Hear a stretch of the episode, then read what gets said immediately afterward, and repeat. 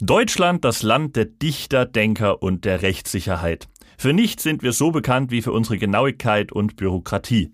Hinter dieser oft so perfekt wirkenden Maschinerie aus Gesetzen und Verordnungen stehen aber echte Menschen, die Entscheidungen treffen müssen, die allzu oft mit gesundem Menschenverstand nicht viel zu tun haben. Wer Behörde kann, der kann eben auch Behördenirrsinn und der wiederum ist ein deutscher Exportschlager. In diesem Sinne herzlich willkommen zur Weltmeisterschaft des Schwachsinns mit Jonas Greiner und Quichotte. Heute das Thema Behördenirrsinn. Und ich möchte nochmal kurz eingehen auf die letzte Folge. Es ging um die ähm, skurrilsten Diebstähle. Und es ist tatsächlich wieder ein Punkt für mich geworden. Es haben sich einige Leute zurückgemeldet und sich für die Mona Lisa entschieden, äh, die ich damals präsentierte. Und ja, also das, ähm, ja, es ist ein weiterer Ausbau meiner Führung. Ja, damit steht's, äh, muss ich schweren Herzens zugeben, äh, 10 zu 6. Äh, der Vorsprung von dir wird leider immer größer. Ich versuche aber auch heute wieder ähm, unerschrocken dagegen zu halten. Ja, es ist so ein bisschen wie bei dem Deutschlandspiel äh, gegen Brasilien. Also es tut mir mittlerweile auch irgendwie leid. okay, dann würde ich mal sagen, neues Spiel, neues Glück. Heute geht's um schlimmen Behördenirrsinn und ähm, ja, da ich äh, denke, dass das auch ähm, so vom, vom Typen und auch vom, von der Art des Humors her passt, ähm, du als äh, ja, Moderator hier bei der heutigen Folge von Mario Barth deckt auf. Ja. Leg doch einfach mal los. Ja, sehr, sehr. Nur zu gerne, mein Lieber, nur zu gerne. Ähm, ja, ich, ich beginne mal mit einem, äh, ja, also es ist ein, es ist ein Behördenirrsinn, der wirklich zum Schmunzeln verleitet und jetzt aber, ja gut, wobei die Beteiligten werden das wahrscheinlich anders sehen, aber jetzt nicht zu unfassbaren äh, Aufschreien führen wird. Ähm, aber es handelt sich um einen Irrsinn mit dem Titel äh, Oldenburger Straßenlaub. Also die Geschichte ist eigentlich relativ schnell erzählt, aber irgendwie auch sehr lustig. Und zwar wollte ein Rentner in Oldenburg ähm, seine Einfahrt vom Laub befreien. Und er hat dann auch, äh, weil da äh, diese Einfahrt geht wohl auch über so einen äh, kleinen äh, Abflussgraben und äh, da, der führt, der führt dann ein Rohr durch die Einfahrt. Jedenfalls äh, ist danach auch offener Graben und er wollte da auch Laub rausholen und das Laub in einem öffentlichen Laubkorb entsorgen, damit äh, nicht nur die Einfahrt äh, nicht verstopft wird, sondern eben auch dieser Kanal, dieser Graben. Das Amt hat jetzt aber gesagt, also offensichtlich ist das jemandem aufgefallen und das Amt sagte, nee, nee, nee, nee, nee, es gibt hier drei Arten von Laub. Und zwar Straßenlaub, Laub auf Flächen und Laub in Gräben. Und nur das Straßenlaub darf in die Laubkörbe. Weil man sagt, ja, auf der Straße ähm, das ist natürlich komplett öffentliches Gebiet, da muss das irgendwie entsorgt werden, das kann, dafür sind diese Laubkörbe da. Und äh, der Rentner merkt jetzt natürlich zu Recht an, dass das Laub äh, vom selben Baum kommt. Also das, der Baum ist jetzt nicht böswillig und sagt, also ich weiß hier um diese ganze Sache und schmeiß einfach mein Laub in drei verschiedene Gebiete, sondern das fällt einfach runter und ist dasselbe verdammte Laub.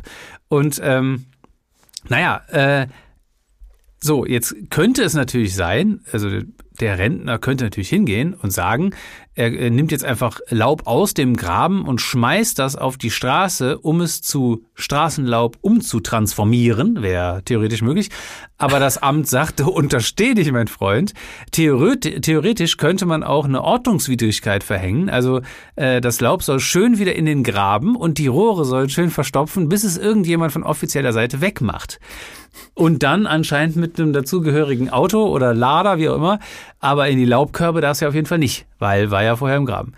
Die ganze Geschichte ist halt wirklich nicht spektakulär, aber es, ich finde, es zeigt sehr schön, äh, wie das deutsche Behördenherz tickt. Ne? Also ein äh, Klassiker. Absolut ein Klassiker.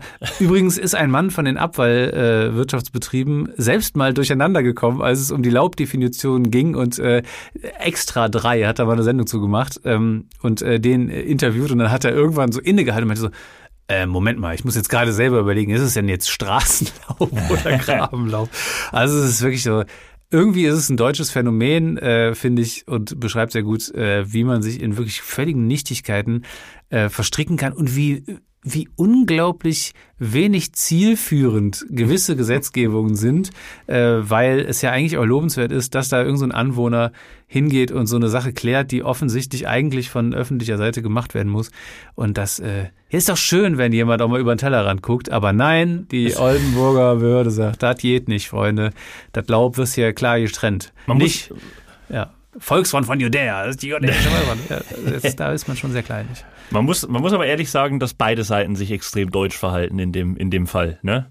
Der eine, der so ein bisschen als, als Blockwart äh, über sein Grundstück hinaus für Ordnung sorgt und äh, der andere, der im Amt seinen Dienst nach Vorschrift tut. Das, Beides irgendwie ziemlich deutsch. In den USA wird es nicht passieren, weil beide Seiten sagen würden, I don't care. Äh, ja, genau. Oder es wird einfach alles gesprengt. Oder so, ja. äh, wobei ich sagen muss, es wäre, also da muss ich den Schrentner schon so ein bisschen in Schutz nehmen. Also klar, wenn der jetzt einfach so auf anderen, äh, aber es ist so, es kann ja schon auch zu einer Verstopfung dieses Grabenrohres führen, was dann auch dazu führen kann, wenn jetzt irgendwie Wasser gefriert, dass da irgendwelche Risse, was weiß ich was. Also irgendwie finde ich den in dem Fall, also klar, man stellt sich jetzt direkt so einen so einen Blockwart vor, aber irgendwie finde ich den Rentner, ich finde den, ich finde, der ist einfach, der ist einfach, der, der hilft einfach, ne? Das ist dann so ein Typ, der, der sieht einfach, guck mal, da kann ich der Gemeinschaft was Gutes tun. Das ist so ein guter Rentner. Man muss ja auch mal, die Rentner muss man auch mal von einer guten äh, Warte aussehen. So, und der ist einfach, das ist ein guter der Karl-Heinz. Du scheinst sehr, sehr viel über ihn noch nachrecherchiert ja. zu haben. Also, nee, nicht nur das, sondern vielleicht auch ist das so einer, der den, der den Fußball kaputt sticht, wenn ihn jemand aus Versehen in seinen Garten schießt. Was für mich nur förderlich sein kann, weil ich immer noch den Fuß im Gips habe vom Fußballspielen.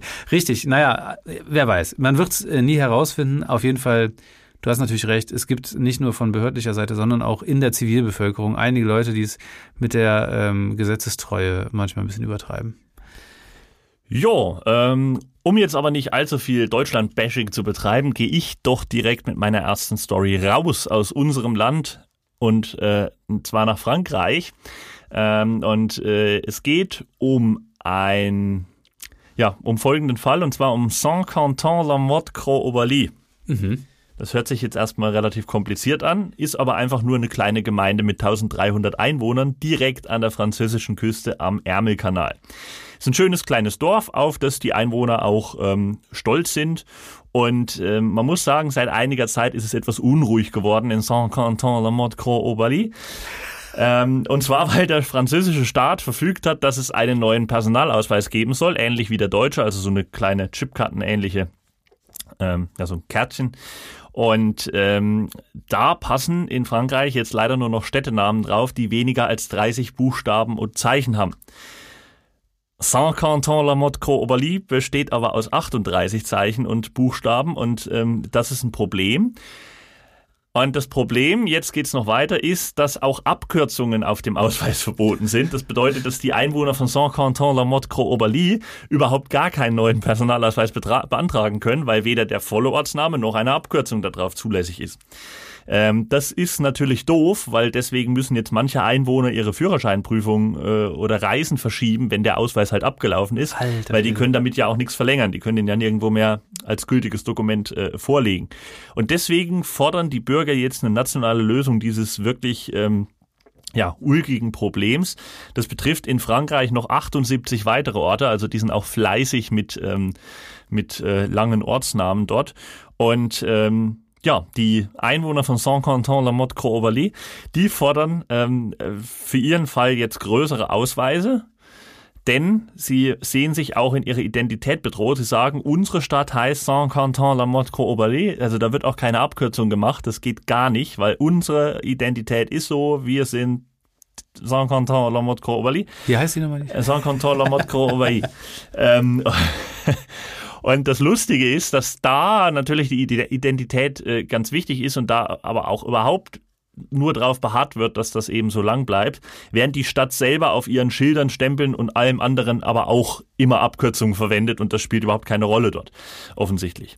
Ähm, ja, bin sehr gespannt, wie dieser Fall ausgeht, ähm, wie sich das dann auswirkt, weil man hätte das auch verhindern können, indem man vielleicht, bevor man sagt, lass doch mal einen neuen Ausweis machen, irgendwie ein neues, neues Ding rausbringen, hätte man ja auch mal gucken können, huch, Ja. Wie lang ist denn der längste Städtename oder so? Und wie viele betrifft das? Ne? Also es Ja, ist ja in ja. dem Fall jetzt gar keine Einzelfall. Aber. Freud und Leid liegen ja nicht weit ähm, auseinander und deswegen gibt's unweit von Saint-Quentin-la-Motte-Croix-Aubailly auch ähm, der Ort, äh, den, den Ort mit dem kürzesten Namen in Frankreich, der heißt einfach I. nicht schlecht. ja, ich wollte gerade sagen, das haben die Leute in Paris haben das Problem nicht. Naja, äh, gut, also äh, ja, sehr, sehr kurios auf jeden Fall. Ähm, aber schöne Überleitung, weil ich äh, auch mit meinem äh, zweiten Fall in Frankreich bin und ähm, es geht auch um Personalausweise beziehungsweise um Personen beziehungsweise um Identitäten und zwar äh, speziell um eine Identität, nämlich der Dame Jeanne Pouchin. Und dieser Fall im französischen Behördenapparat ist so kurios und gleichzeitig tragisch, äh, dass man es eigentlich, man kann es eigentlich kaum glauben.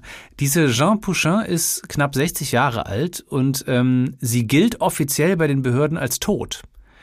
Sie hatte nämlich eine Reinigungsfirma und hat wohl bei einer Auftragsübernahme äh, ist wohl irgendwie ein Rechtsstreit ausgebrochen und ähm, eine ihrer ehemaligen Mitarbeiterinnen hat Anspruch auf ein Gehalt erhoben, das ihr eigentlich nicht zustand. Also so ein bisschen so eine so eine arbeitsrechtliche Geschichte, äh, wie auch immer. Das ging jedenfalls hin und her, war sehr teuer für Frau Pouchin und das Ende vom Lied war eigentlich, dass irgendwann die Klage eingestellt wurde. Nun hat aber der gegnerische Anwalt wohl im Nachgang behauptet, dass Jean Pouchin verstorben wäre und nun ihre Hinterbliebenen das ausstehende Gehalt plus Entschädigung zahlen müssten. Also keine Ahnung, was das für ein äh, winkeladvokatenhafter Kniff gewesen ist.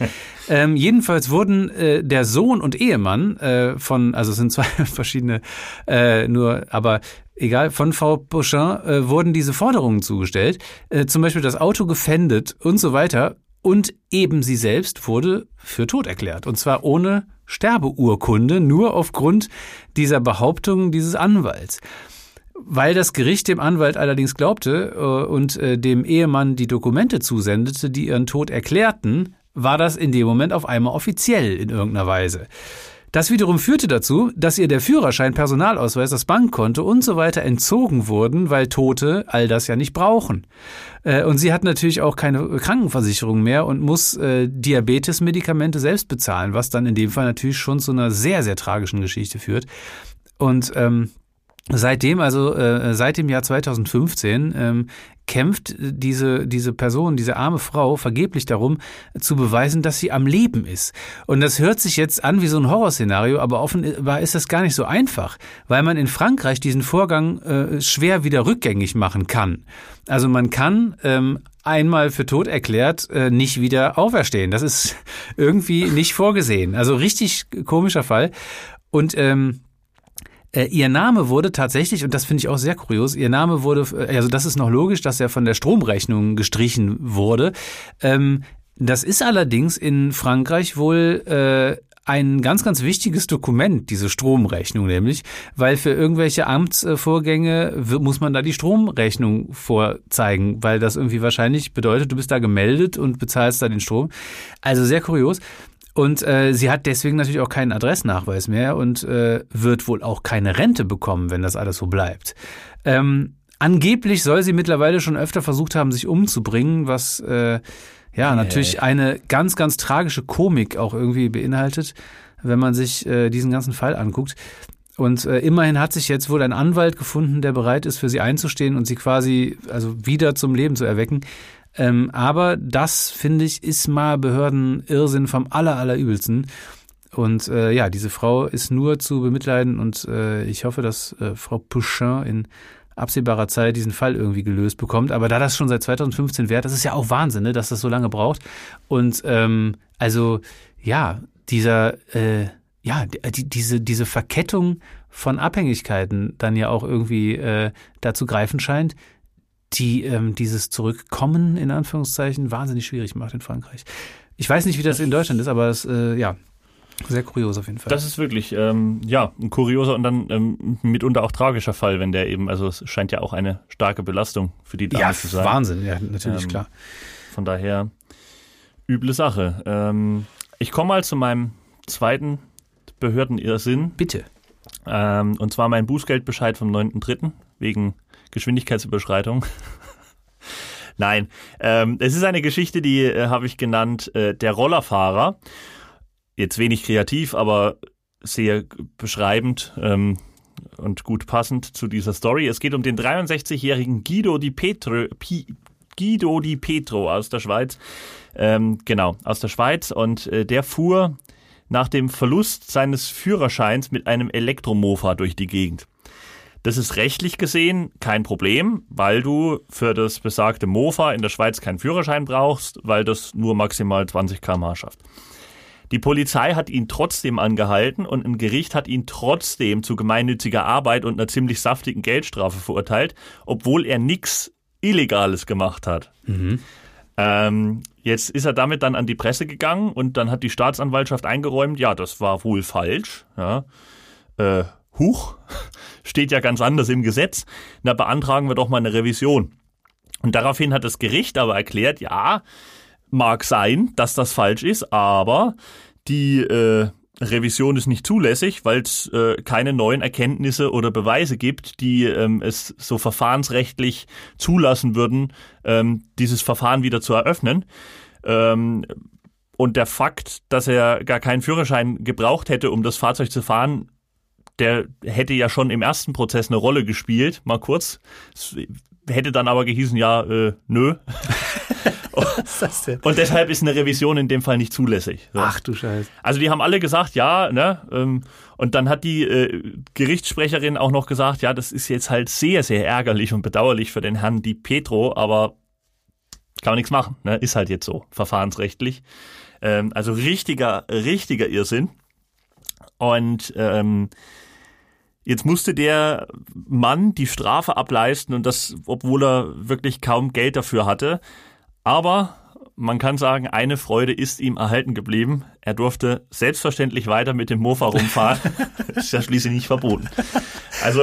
Oh, oh, oh. Ja, wobei die Frage natürlich auch ist, ob er sich das nochmal gibt, diese ganzen Stress. Ein übler Fall. Äh, aber äh, um wie viel Geld ging es da? Hast du das rausgefunden? Habe ich nicht, habe ich nicht rausgefunden, aber er hatte wohl auch, äh, also wirklich sehr, sehr wenig Geld. Okay, alles klar. So dass Alter, es in dem Fall echt ärgerlich ist und ähm, schon vom Prinzip her, also ist übel. Ja, es trifft halt auch einfach so einen kleinen Menschen, in Anführungszeichen, der einfach da auch so gar nichts äh, Schlimmes gemacht hat. Naja, ja, also, gut, also ich meine aber auch, also Carsten Marschmeier oder so fährt halt jetzt auch nicht mit dem Elektromofa rum. Also ja, das ist richtig. Ich glaube, diese Elektromofa-Sache, die ähm, Wobei. trifft generell wahrscheinlich eher nicht die reichen Leute. Wobei Tesla, ähm, ja, wer weiß. Also äh, vielleicht kommt bald auch der die äh, richtig krasse Variante als Mofa.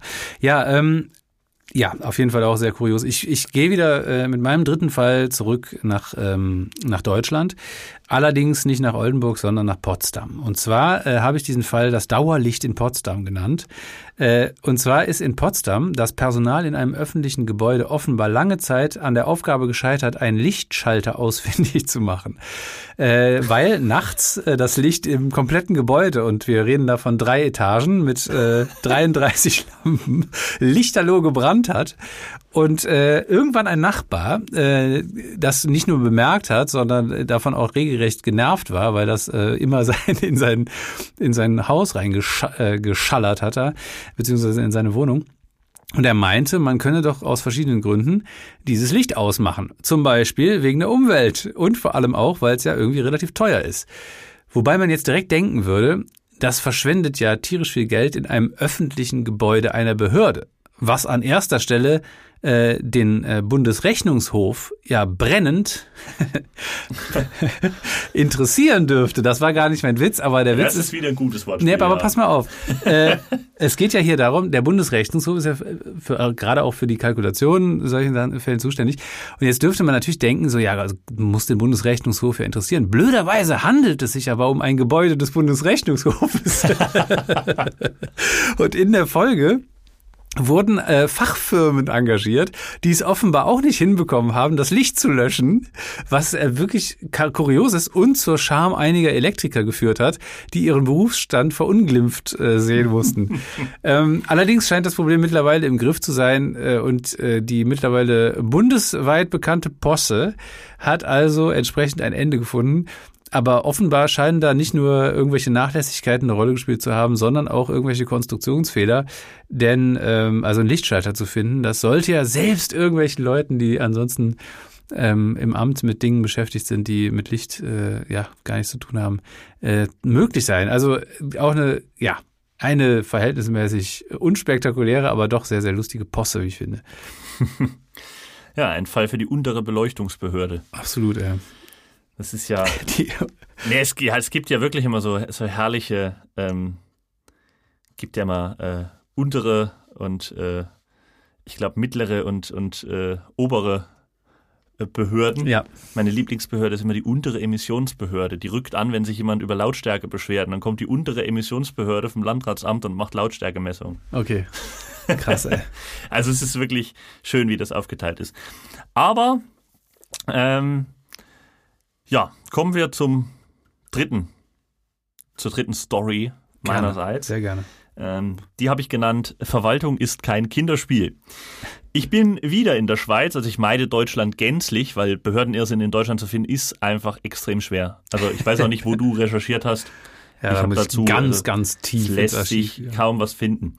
Ähm, gut, tatsächlich lässt sich aber wirklich kaum was finden, was nicht schon, was nicht schon groß ähm, breitgetreten wurde. Ne? Also weil es gibt ja diverse Sendungen, die sich damit beschäftigen und äh, Extra 3 hat eine eigene Kategorie ja, für sowas. Also es ist, es ist ja in Deutschland, es passiert ja so oft, ähm, dass da irgendwas ist, was man, woran man sich aufhängen könnte.